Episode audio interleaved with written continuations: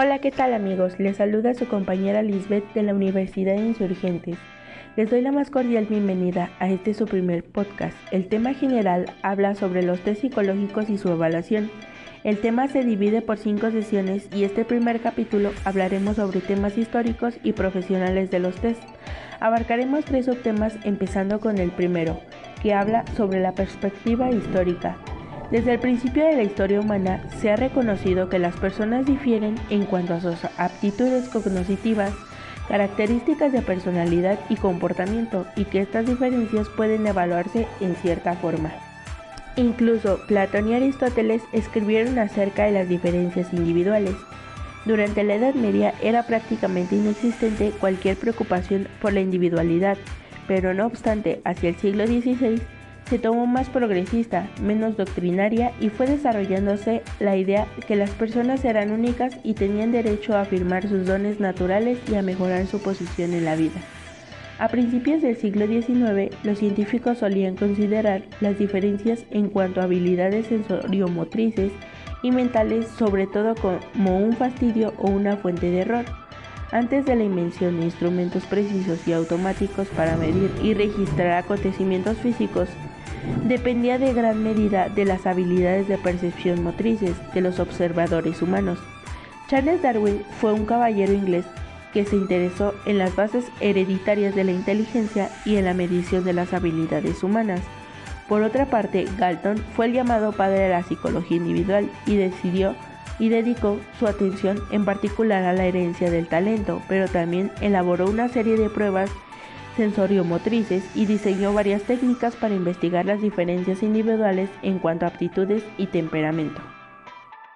El segundo subtema habla sobre los tests como una profesión, donde dice que el campo de la aplicación de los test psicológicos ha crecido rápidamente desde la década de 1920 y en la actualidad se producen y distribuyen comercialmente cientos de estas pruebas.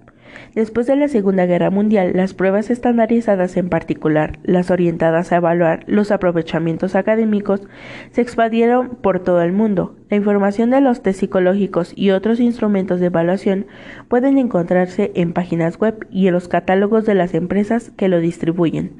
Las pruebas se pueden clasificar según su contenido, la forma en que se elaboran, el parámetro para cuya medición se diseñaron, el propósito de su aplicación e incluso de acuerdo con la manera en que se administran, califican e interpretan. Por lo general, las pruebas estandarizadas poseen normas. Estas normas sirven como base para interpretar los resultados de las personas que se someten a la prueba. Las pruebas también se clasifican como individuales o colectivas. Una prueba de rendimiento evalúa el conocimiento de algún tema o ocupación académica y se centra en el comportamiento pasado del examinado. Las pruebas afectivas se diseñan para evaluar interés, actitudes, valores, motivos, rasgos de carácter y otras características de personalidad no cognitivas. Las pruebas psicológicas y otros instrumentos de evaluación se aplican en un amplio rango de ambientes académicos, clínicos consultivos, de negocios industriales, de justicia, criminal forenses, gubernamentales y militares. El objetivo principal de las pruebas psicológicas en la actualidad es el mismo que el prevaleciente en todo el siglo XX, evaluar el comportamiento, las aptitudes cognitivas, los rasgos de personalidad y otras características individuales y de grupo, a fin de ayudar a formarse juicios, predicciones y decisiones sobre la gente. El último subtema habla sobre la ética y normas de los tests donde dice que el aumento es el uso de pruebas estandarizadas de todo tipo ha dado origen al reconocimiento de la necesidad de ampliar la conciencia pública acerca de las ventajas y limitaciones de los instrumentos de evaluación psicológica y pedagógica, así como las motivaciones y prácticas de quienes lo distribuyen y emplean. La preparación requerida para aplicar, evaluar e interpretar pruebas varía en cierta medida de acuerdo con el tipo de prueba en particular. Las normas de preparación para los usuarios son más estrictas en el caso de pruebas individuales que en las pruebas colectivas y en pruebas de inteligencia y personalidad que en las de rendimiento y aptitudes especiales. El uso ético de pruebas puede controlarse en cierta medida mediante un código de ética al que se suscriben los profesionales en aplicación de pruebas y los editores. La Asociación Americana de Psicología la Asociación Americana Personal y Asesoría y el Consejo Nacional de Medición en Educación. Tienen códigos de ética correspondientes a la aplicación de pruebas y a la prestación de otros servicios psicológicos. La información obtenida de la aplicación de test psicológicos debe mantenerse confidencial y a salvo algunas excepciones. Solo puede compartirse con otras personas después de haber obtenido el consentimiento por escrito del examinado o de sus tutores o asesores legales. Espero les haya sido muy útil e interesante esta información. Nos vemos a la próxima y excelente día. Hola, ¿qué tal amigos? Nuevamente les saluda su compañera Lisbeth de la Universidad de Insurgentes. Les doy la más cordial bienvenida una vez más a este su segundo podcast. Recordamos que el tema general habla sobre los test psicológicos y su evaluación. Y en este segundo capítulo estaremos platicando sobre el diseño y elaboración de los test, donde abarcaremos cinco subtemas el día de hoy, empezando con el primero que trata sobre la planeación de un test donde nos dice que la elaboración de un test requiere la consideración cuidadosa de sus propósitos específicos. Las pruebas cumplen muchas funciones diferentes y su proceso de elaboración varía en cierto grado de acuerdo con el propósito que se pretende lograr. Por ejemplo, se siguen procedimientos diferentes al elaborar pruebas de aprovechamiento, de inteligencia, de aptitud especial o un inventario de personalidad. Sin embargo, de manera ideal, la elaboración de una prueba u otro instrumento psicométrico empieza con la definición de las variables o constructos que van a medirse y con el esbozo del contenido propuesto.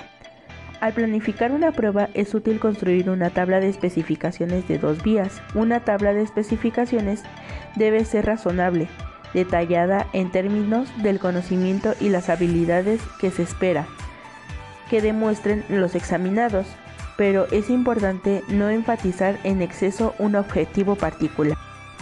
Por segundo subtema tenemos el de preparación de los reactivos del test, donde la meta principal de la planificación de la prueba es la preparación de un bosquejo detallado, como una tabla de especificaciones, como se había mencionado antes, que sirva como guía al elaborar los reactivos con los que se van a evaluar o predecir ciertos objetivos. Una vez preparada dicha tabla o el bosqueo detallado del contenido de la prueba, el siguiente paso es elaborar los reactivos. Por lo general, es recomendable que en las pruebas objetivas inicialmente se prepare alrededor de 20% más de reactivos de los que en realidad se necesiten, de modo que se disponga de una cantidad adecuada de buenos reactivos para la versión final de la prueba. Las organizaciones comerciales de test emplean como elaboradores de reactivos a personas que poseen de conocimiento profundo de la materia de la prueba y destreza suficiente para la creación de reactivos.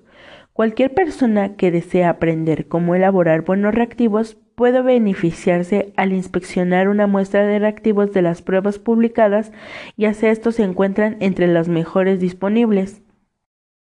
El tercer subtema nos habla sobre la formación y reproducción de un test. Una vez que se han preparado los reactivos para una prueba, es aconsejable hacer que los revisen y editen personas conocedoras. Incluso los esfuerzos más concienzudos no necesariamente producen una buena prueba y un amigo o asociado con frecuencia puede detectar errores y hacer sugerencias valiosas para mejorar los reactivos. Suponiendo que el diseñador de la prueba ha elaborado un número suficiente de reactivos satisfactorios, antes de formar una prueba deben tomarse decisiones finales. Las instrucciones generales para una prueba de ensayo u objetiva que se aplica de manera simultánea a un grupo de personas se colocan al frente de la prueba y las instrucciones específicas para cada parte de la prueba múltiple se colocan antes de la parte respectiva. El siguiente subtema es las pruebas orales, que nos dice que se definen como una situación de evaluación en la cual los examinados responden de manera oral a las preguntas planteadas. Las preguntas pueden presentarse de manera oral, por escrito o de ambas formas. Las pruebas orales de rendimiento son más comunes en las instituciones educativas europeas que en Estados Unidos donde la práctica de las pruebas orales declinó durante el siglo XX y es menos común en los grados superiores que en los inferiores. Por último, tenemos el subtema de pruebas de desempeño, donde las pruebas de lápiz y papel son las más eficientes y objetivas de todos los tipos de pruebas, pero por lo regular solo proporcionan información indirecta acerca de la habilidad de una persona para hacer o fabricar algo. El conocimiento de la materia puede demostrarse de manera bastante minuciosa en un periodo corto por medio de una prueba de ensayo, una opción múltiple u otra prueba escrita. Sin embargo, poseer un bagaje de una información acerca de un tema o ser capaz de explicar cómo hacer algo no es lo mismo que usar la información o destreza en situaciones prácticas. Espero les haya sido muy útil e interesante esta información. Nos vemos en el próximo podcast y tengan un excelente día.